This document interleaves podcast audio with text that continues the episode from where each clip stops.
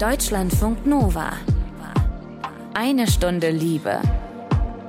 Mit Till Opitz. Heute passt der Name dieses Podcasts nicht so wirklich, denn wir schauen nicht auf Liebe, sondern auf Sexualstraftaten, an Kindern, auf Kindesmissbrauch durch Frauen, durch Täterinnen. Auch das gibt es.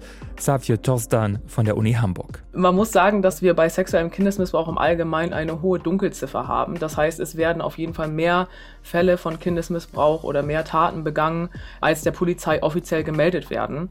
Und was wir auch mittlerweile wissen, ist, dass im Falle von Täterinnen es so ist, dass der Anteil von Täterinnen höher ist als lange Zeit angenommen. Savje Tostan forscht genau dazu. Sie verrät in dieser Folge, was über Übergriffe von Frauen bekannt ist und wie Prävention aussehen kann. Und Achtung, später berichtet ein Betroffener in dieser Folge sehr explizit von einer Missbrauchssituation. Überlegt euch, ob ihr das hören wollt oder nicht. Und äh, er, der Tim, der hat als Kind in den USA einen Übergriff durch eine Kinderbetreuerin einer christlichen Gemeinde erlebt. The church I was raised in was a Pentecostal black gospel church. And so babysitting was done by the older girls in the church. And so all the kids would typically go to one house and get babysat by some of the girls from the church. Willkommen zu einem heftigen, aber wichtigen Thema. Deutschlandfunk Nova. Eine Stunde Liebe. Es ist definitiv ein Tabu, Frauen, die Kinder sexuell missbrauchen. Doch so langsam kommt etwas Licht in das Thema. Die unabhängige Kommission zur Aufarbeitung sexuellen Kindesmissbrauchs, die hat ein Forschungsprojekt am Institut für Sexualforschung an der Uniklinik Hamburg-Eppendorf finanziert. Zum Team der Forschenden dort gehört die Psychologin Savio Dostan und ich habe sie gefragt, wie groß ist der Anteil von Frauen an Missbrauchstaten?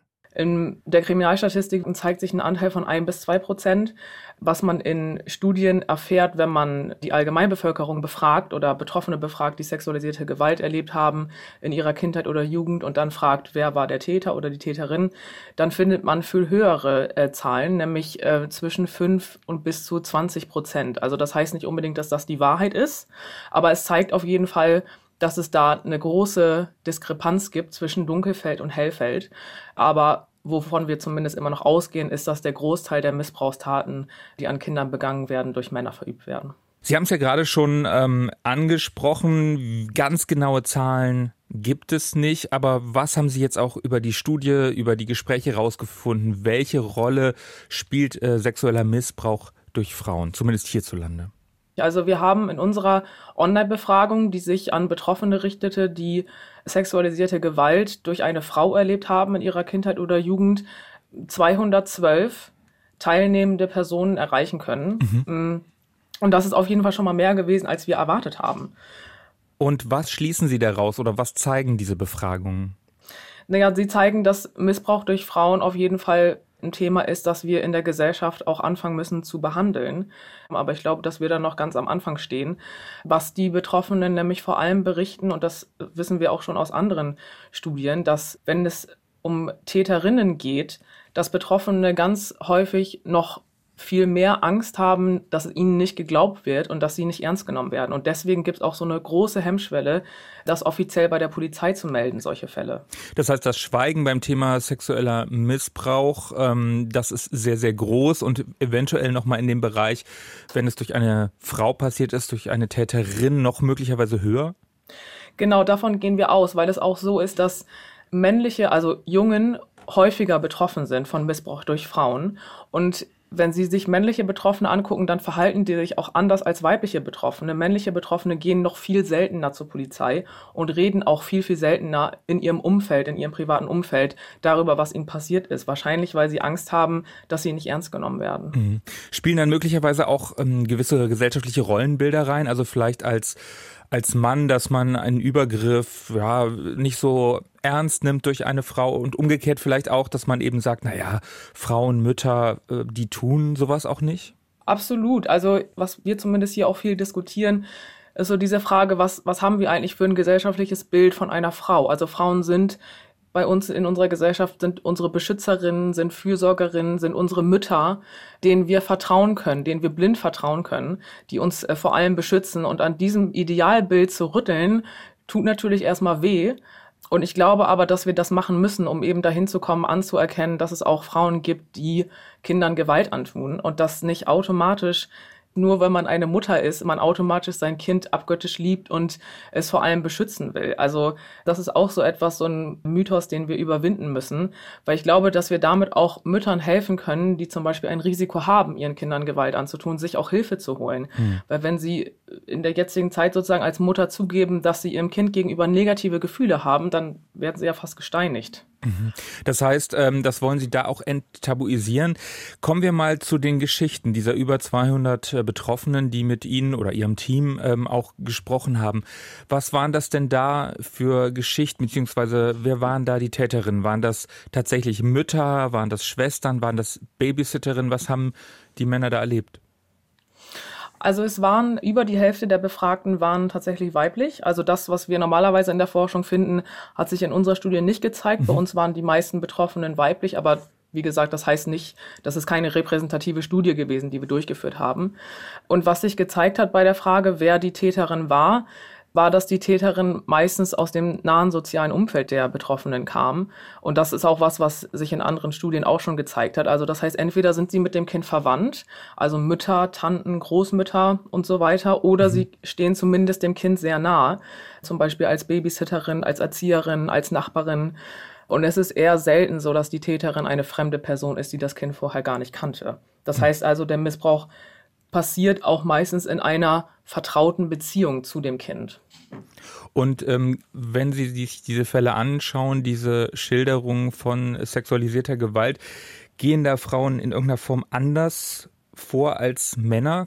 Nach allem, was wir wissen und was ich auch aus der Forschung, aus anderen Studien weiß, ist, dass es keinen wesentlichen Unterschied gibt zwischen Missbrauch durch Frauen oder Missbrauch durch Männern. Mhm. Also auch Frauen zeigen eine ganz große Bandbreite an sexuellen Handlungen, die von sexuellen Berührungen über Penetration mit Gegenständen bis hin zu sehr körperlich gewalttätigen Missbrauch ähm, reicht.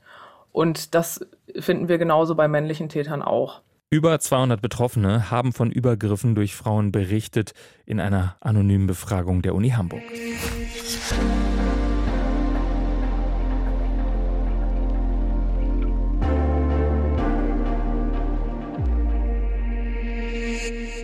Er hat Missbrauch selbst erlebt. Sexualisierte Gewalt als Kind im Grundschulalter wurde durch eine junge Frau sexuell genötigt. Eine Stunde Liebe-Reporter Dennis Adjemang hat einen Betroffenen für diese Podcast-Folge recherchiert. Einen Mann, der heute erwachsen ist. Dennis, wer ist dieser Mann? Um wen geht es? Um Tim. Der lebt heute in Berlin und heißt in echt anders. Er wurde im Grundschulalter über Monate hinweg von einer Teenagerin genötigt, und zwar von einer 14-Jährigen, die auf ihn und andere Kinder aufpassen sollte. Dazu musst du wissen, aufgewachsen ist Tim in den USA im US-Bundesstaat Michigan. Dort waren er und seine Familie Teil einer christlichen Gruppierung. Dieses evangelikane Umfeld beschreibt Tim als sektenartig. I grew up in a cult. a bad place. It was a church, but it was a cult. We couldn't do anything alone. We had to do everything together. We went to school together, we went to church together, we ate together, we lived close to each other. Tim sagt, dass es da sehr streng zuging mit extrem vielen Regeln und Verboten.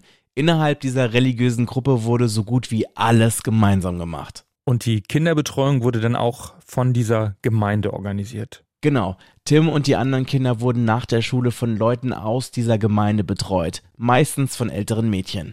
And so babysitting was done by the older girls in the church. And so all the kids would typically go to one house and get babysat by some of the girls from the church. Diese Kinderbetreuung von Kirchenmitgliedern war kostenlos, praktisch also für arbeitende Eltern. Und dann kannte man sich innerhalb dieser Gemeinschaft und hat sich da vertraut. Heute weiß man, sowas in dem privaten Umfeld, ähm, das kann das perfekte Setting für sexuelle Übergriffe sein. Ganz genau. Tim und sein Bruder wurden meist von einem Mädchen aus der Nachbarschaft betreut. Diese Kindersitterin war deutlich älter als die Jungs, schon im Teenie-Alter. So there was a girl who was always babysit us that first of all it was all boys. No girls were there. It was her and a whole all boys that she was babysitting. And she like her and some of the boys would always disappear.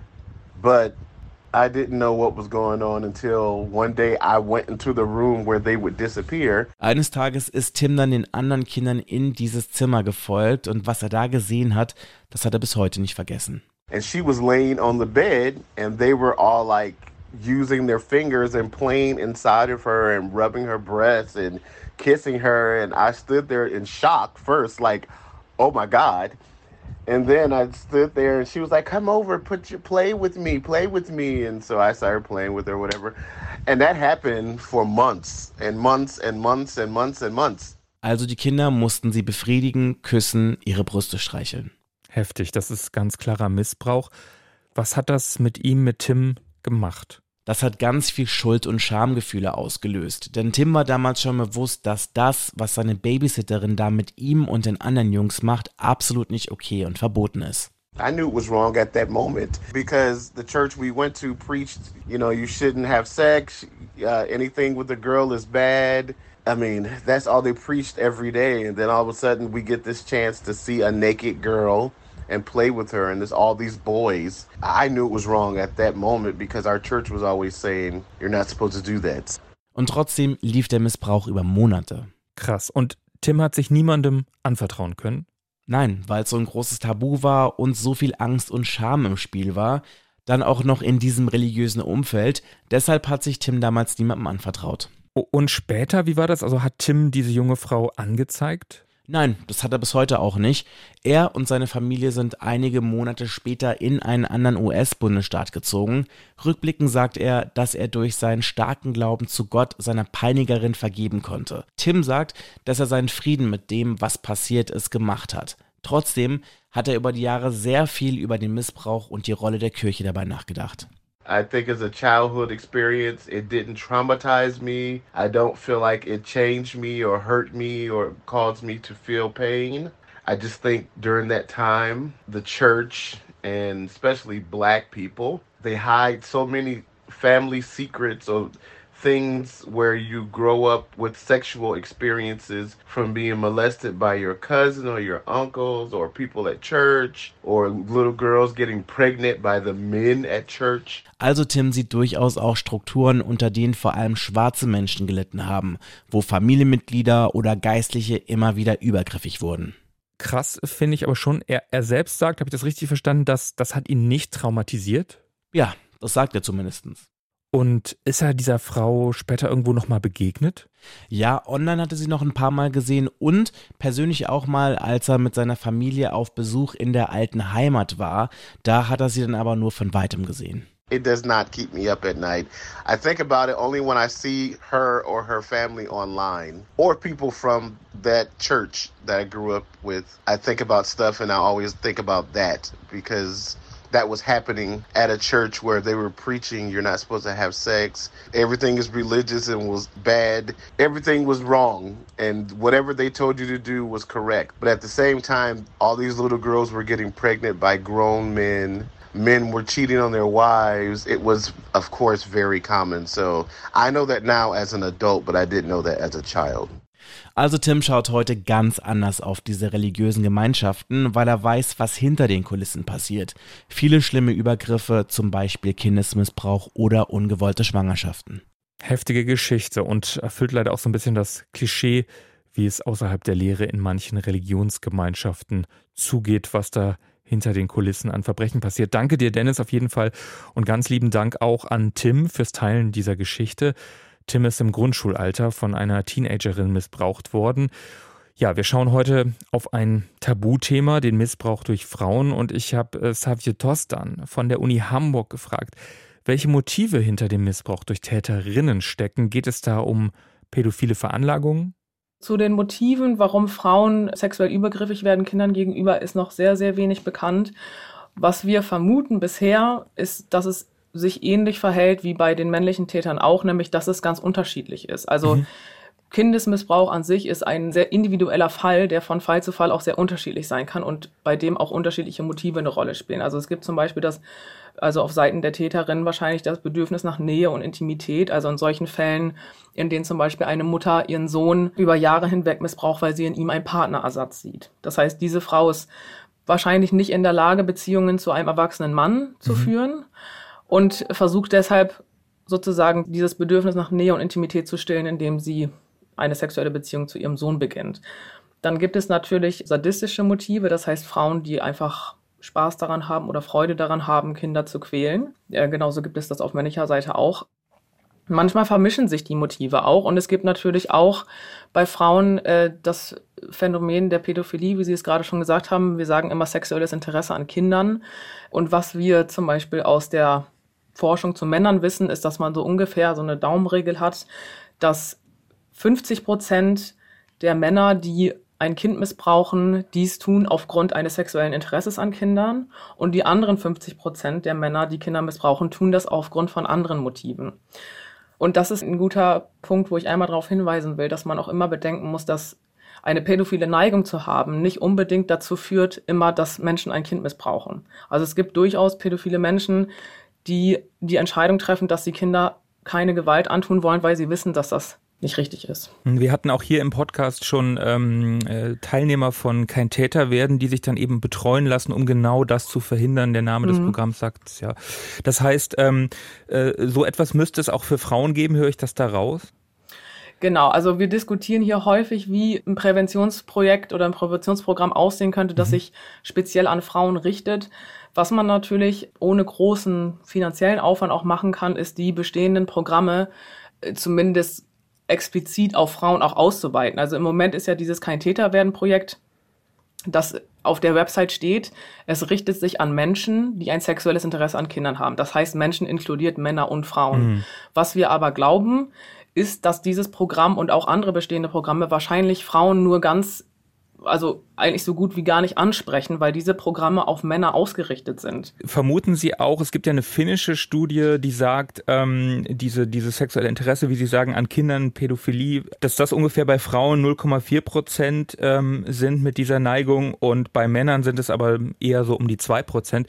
Glauben Sie, dass es da signifikante Unterschiede gibt oder spricht eigentlich nichts dafür, dass es da große Unterschiede gibt zwischen zum Beispiel Männern und Frauen? Ja, das ist eine ganz spannende Frage, zu der es wahrscheinlich ganz unterschiedliche Meinungen gibt. Ich glaube, dass wir an einem Punkt sind, an dem Frauen sich womöglich, oder das ist auch was, was wir hier im Team diskutiert haben, Frauen sich womöglich nicht mit diesem Begriff Pädophilie identifizieren können, weil der so männerbesetzt ist. Mhm.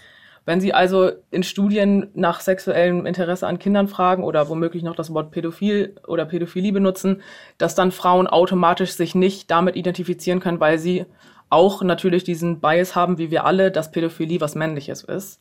Wenn man zum Beispiel eine andere Sprache finden würde oder wenn man es schafft, sozusagen auch das Bewusstsein dafür zu wecken und die, ich glaube nämlich auch, dass viele Frauen es vielleicht selber gar nicht merken genauso wie viele Männer auch nicht. Also es ist ja auch was, was man selber so innerlich abwehrt. Das heißt, dann, da holt man sie vielleicht noch mit 14 den Sohn äh, zu sich ins Bett und sagt einfach, man, man übernachtet zusammen und, und merkt gar nicht, was dahinter steckt? Zum Beispiel, ja.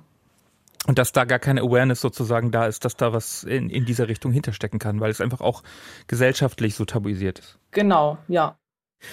Und wenn wir jetzt nochmal auf die Opferseite schauen, sind es überwiegend dann auch Jungen oder äh, sind es genauso viele Jungen wie Mädchen? Was wissen Sie da oder wissen Sie auch noch nicht? Was relativ eindeutig ist aus der Forschung bisher, ist, dass Jungen häufiger betroffen sind von Missbrauch durch Frauen als Mädchen. Also wenn Sie sich die sogenannten Prävalenzzahlen, also wie häufig das vorkommt, äh, wenn Sie sich das nur angucken für männliche Betroffene, dann ist die Zahl oder diese Prävalenz von Täterinnen höher als wenn sie sich das im Gesamten angucken. Mhm. Und ist da auch das ganze Spektrum dabei? Das heißt, das geht wirklich von Missbrauch im, im, im Kindesalter, im Babyalter bis in die Pubertät? Oder gibt es da irgendwelche Unterschiede möglicherweise auch zu, zu ähm, Taten, die durch Männer begangen werden? Mhm, das ist auch eine Frage, die ich nicht ganz eindeutig beantworten kann, weil es dazu unterschiedliche Erkenntnisse gibt in der Forschung. Also Sie haben einmal Studien, in denen es so aussieht, als würden Frauen eher jüngere Kinder missbrauchen im Vergleich zu Männern. Und es gibt aber auch Studien, die eher darauf hinweisen, dass Frauen eher ältere Kinder, also eher Teenager, missbrauchen. Ich gehe davon aus, dass das einfach alle Altersklassen oder Altersgruppen betrifft, weil die Forschung dazu einfach uneindeutig ist. Welche Auswirkungen haben dann diese Übergriffe, diese Missbrauchstaten auf das Leben der Betroffenen? Also es ist genau wie bei männlichen Tätern auch, was Betroffene berichten, sind vor allem psychische Erkrankungen, die bis auch ins Erwachsenenalter bestehen oder sich erst im Erwachsenenalter entwickeln. Und dazu gehören meistens Depressionen, Angststörungen, aber auch Essstörungen und natürlich auch die klassische posttraumatische Belastungsstörung. Und was auch berichtet wird, das wurde auch in unserer Studie berichtet von den Betroffenen, sind auch negative Folgen, zum Beispiel im Bereich der Sexualität und Partnerschaft. Das heißt also, dass Betroffene auch Schwierigkeiten haben, Beziehungen zu führen und eine zufriedenstellende Sexualität zu erleben. Mhm. Den meisten Personen, das haben wir auch gefragt, den meisten Personen ist es erst im Erwachsenenalter klar geworden, was eigentlich passiert ist dass sie das Erlebte entweder als was Normales oder als etwas nicht Schlimmes empfunden haben, weil die Frau es ihnen auch so vermittelt hat, sozusagen. Also das kennen wir bei männlichen Tätern auch, aber das haben wir hier bei den weiblichen Tätern auf jeden Fall auch gefunden. Und von daher ist es bei ganz vielen dann so, wenn dann irgendwelche Probleme entstehen, dass sie erstmal auch gar nicht wissen, woher eigentlich. Es ist ja eigentlich gar nichts Schlimmes passiert in meinem Leben. Warum habe ich eigentlich so Probleme? Und dann natürlich eine Therapie wahrscheinlich äh, dabei eine große Hilfe ist, das zu erkennen, woher die Erkrankungen, die man heutzutage hat, eigentlich kommen. Gibt es denn da auch überhaupt spezialisierte Therapeutinnen, Therapeuten für Betroffene von sexualisierter Gewalt durch Frauen oder ist das auch noch ein Feld, wo es auch wenig Hilfsangebote gibt? Also spezielle therapeutische Angebote für Betroffene, die durch eine Frau sexualisierte Gewalt erlebt haben, sind mir zumindest bisher nicht bekannt. Und ich glaube, dass das auch was ist, was wahrscheinlich noch ein wenig dauern wird. Also wir fangen ja gerade erst an, das Thema öffentlich zu diskutieren mhm. und im deutschsprachigen Raum quasi Forschung auch zu dem Thema voranzutreiben. Was es aber gibt, auf jeden Fall heutzutage schon, sind spezielle Angebote für Jungen und Männer, die von Gewalt oder im Speziellen auch von sexualisierter Gewalt betroffen sind. Mhm.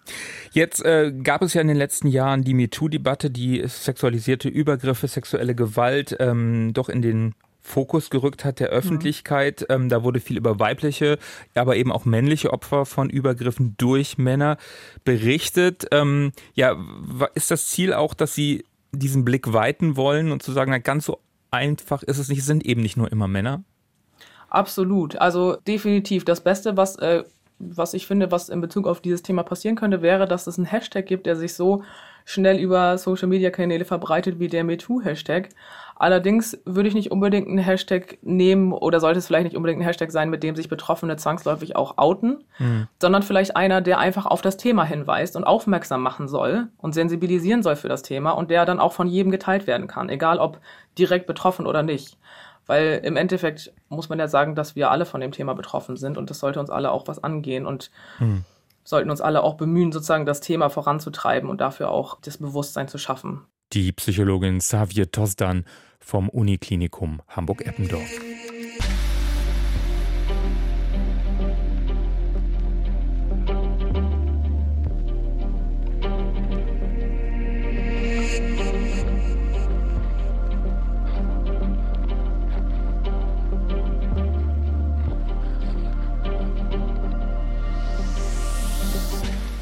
Wie lässt sich Missbrauch verhindern, egal durch wen? Ich habe Xavier Tostan von der Uni Hamburg gefragt, wie gute Prävention aussehen könnte, was wir alle tun können vielleicht. Wo sollten wir im Alltag auf jeden Fall hinschauen? Wo sollte ich zum Beispiel skeptisch werden? Also das ist immer eine schwierige Frage. Natürlich skeptisch sein oder werden sollte natürlich jeder, wenn eine erwachsene Person, egal ob Mann oder Frau, sich einem Kind in irgendeiner Art und Weise sexuell nähert oder sexuell berührt. Oder wenn eine erwachsene Person sich zum Beispiel Bilder von nackten Kindern anschaut. Das sind natürlich ganz offensichtliche Fälle, bei denen jeder skeptisch werden sollte. Und ansonsten kann ich dazu nur sehr vage Antworten geben, weil klare Anzeichen für Missbrauch gibt es leider nicht. Weder mhm. auf der Seite der Täter oder Täterin noch bei dem betroffenen Kind. Und wir müssen natürlich auch ähm, schauen, dass wir nicht in eine Paranoia fallen, wo wir plötzlich überall und an jeder Ecke Täterinnen sehen und Kinder, die missbraucht werden besonders Kinder reagieren ganz unterschiedlich auf sexualisierte Gewalt. Manche werden schlecht in der Schule, manche werden besonders gut in der Schule, manche zeigen eine Veränderung in ihrem Wesen, andere überhaupt nicht. Also das kann man leider, deswegen ist das Thema auch so schwierig, weil man da ganz schwierig auch von außen erkennen kann. Es sei denn, es gibt eben eindeutige Anzeichen, wie zum Beispiel also wenn ein Kind zum Beispiel plötzlich im Alter von sieben oder acht Jahren wieder anfängt äh, einzunässen nachts. Mhm das wäre vielleicht so ein Zeichen, wo man sagt, okay, irgendwas stimmt hier nicht, mhm. wo man dann auf jeden Fall skeptisch werden sollte. Und dann ist es ja auch schwierig, wie man dann vorgeht. Auch dafür gibt es ja keine richtigen Regeln. Ähm, kann man beim Jugendamt ähm, anfragen, sich Hilfe holen? Was, was wäre dann so ein Vorgehen? Genau, Jugendamt ist schon mal keine schlechte Idee. Wenn man einen Verdacht hat und man nicht genau weiß, wie man vorgehen soll, gibt es auch Hilfs- und Beratungsangebote in ganz Deutschland, also spezielle Angebote zum Thema Kindesmissbrauch in ganz Deutschland zahlreiche Beratungsstellen für Betroffene und an die kann man sich auch als Angehöriger wenden oder als Angehörige, wenn man Verdacht hat und nicht weiß, was man machen soll. Und wenn das, falls das jemand betrifft, also Personen können diese Beratungsstellen in ihrer Nähe ganz leicht finden über eine Google-Recherche. Genau, es gibt da Vereine wie Zartbitter e.V. zum Beispiel hier in Köln. Mhm. Wie groß ist denn die Awareness für dieses Thema? Wir haben gerade über Jugendämter gesprochen, ähm, in Kitas, in der Justiz. Also haben Sie das Gefühl, da gibt's noch nicht so viel Awareness, oder? Für dass auch Frauen Täterinnen sein können? Oder es entwickelt sich gerade erst? Ich glaube, stellenweise gibt es in diesen Bereichen bereits ein hohes Bewusstsein für das Thema. Ich weiß zum Beispiel, dass die Polizeischule in Schleswig-Holstein das Thema Täterin im Rahmen einer Weiterbildung behandelt. Aber insgesamt, wie gesagt, sind wir hier, glaube ich, noch am Anfang und was es auf jeden Fall braucht, also meiner Meinung nach sind mhm. gezielte Schulungen von Fachpersonen, ähm, gezielte Weiterbildung von Fachpersonen im Gesundheits- und Erziehungswesen und auch in der Justiz. Und obendrauf natürlich auch ganz wichtig eine umfassende Aufklärung der Kinder und Jugendlichen über Sexualität und Grenzverletzungen. Mhm. Was sind jetzt weitere wichtige Schritte, wo Sie sagen, daran wollen wir jetzt als nächstes forschen, das müssen wir noch rauskriegen? Was ich auf jeden Fall neben dem Bereich Erziehung oder Pädagogen und Pädagoginnen als Thema mit aufnehmen möchte, ist speziell männliche Betroffene zu berücksichtigen. Weil die, wir hatten jetzt häufiger in dem Gespräch darüber gesprochen, dass die eine sehr besondere Gruppe sozusagen von Betroffenen darstellen und die vor allem auch bisher zu wenig Aufmerksamkeit in der Forschung erhalten haben. Und die würde ich auf jeden Fall, also männliche Betroffene würde ich auch im Speziellen mit aufnehmen.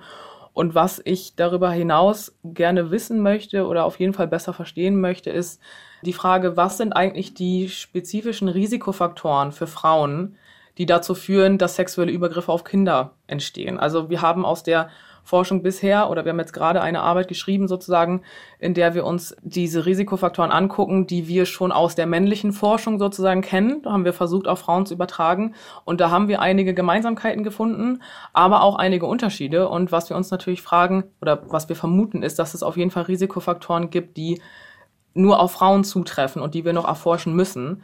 Und das ist natürlich deshalb so interessant, weil solche Risikofaktoren in der Praxis Ansatzpunkte für Prävention sein können, um Kindesmissbrauch zu verhindern. Dann viel Erfolg Ihnen für Ihre Forschung. Ganz herzlichen Dank an die Psychologin Xavier Tosdan vom Institut für Sexualforschung der Uni Hamburg. Wir haben euch auch äh, die wichtigsten Infos, äh, den Link zu der Studie unter eine Stunde Liebe auf Deutschlandfunk Nova zusammengefasst und dort findet ihr auch die Nummer des Hilfetelefons bei sexuellem Missbrauch 0800 22 55530. Danke, dass ihr euch die Zeit genommen habt für dieses zugegebenermaßen etwas harte Thema, aber auch wichtige Thema. Ich bin Till Opitz, danke euch fürs Zuhören und falls ihr das Liebestagebuch vermisst habt, dann nächste Woche einschalten, abonnieren. Es gibt wieder ein Liebestagebuch in der kommenden Folge. Deutschlandfunk Nova. Eine Stunde Liebe. Jeden Freitag auf deutschlandfunknova.de und überall, wo es Podcasts gibt. Deine Podcasts.